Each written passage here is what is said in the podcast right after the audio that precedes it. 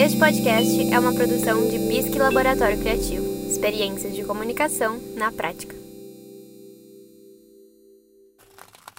Quantas vezes você já se viu paralisado na frente da tela inicial do aplicativo de streaming sem saber o que escolher diante das tantas opções disponíveis? Eu estou aqui, seus panacas! Venham me pegar antes que eu chame a polícia! Can you please spell Gabbana? Hello? Então, seus problemas acabaram porque eu tô aqui para você deixar a sorte e um pouquinho de análise audiovisual te ajudarem a escolher. Ratunda Matata. No. I am the one who knocks.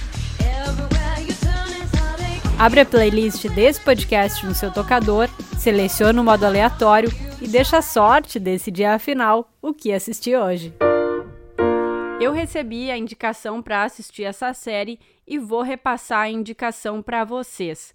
Isso porque Afterlife é uma série de humor, mas que talvez muito diferente das séries de humor que tu já tenha assistido na Netflix.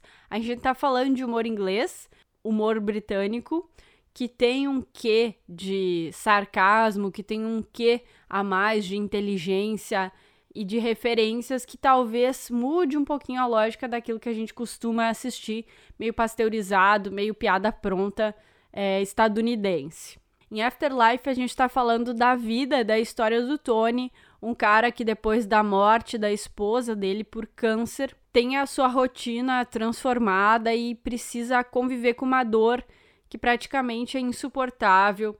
E aí ele vai começar a ter problemas de saúde mental e vai ser muito duro para ele aguentar esse novo cotidiano. Mas aí a gente tem um uma rede de personagens muito legais e é por isso que a série é uma série de humor que vão de fato sustentar o Tony a partir aí desse acontecimento tão triste na vida dele. Essa série, ela tem uma premissa bastante melancólica, triste e que a gente está falando de fato aqui de uma perda, de luto, tá falando de temas sensíveis, temas bastante pesados em relação à saúde mental então tinha tudo para ficar uma série dura, pesada também. Mas o humor tá nas entrelinhas, o humor tá presente principalmente pela produção e pelo protagonismo do Gervais, que é um humorista de primeira categoria. Então, com certeza você já assistiu alguma série, algum filme feita por ele,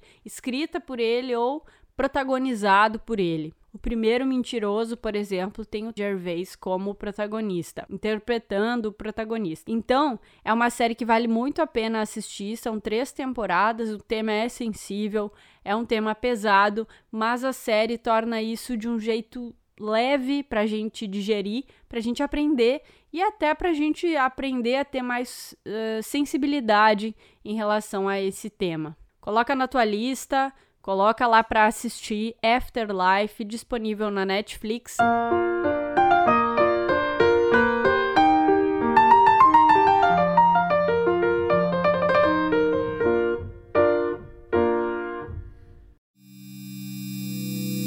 Este podcast é uma produção de Bisque Laboratório Criativo. Experiências de comunicação na prática.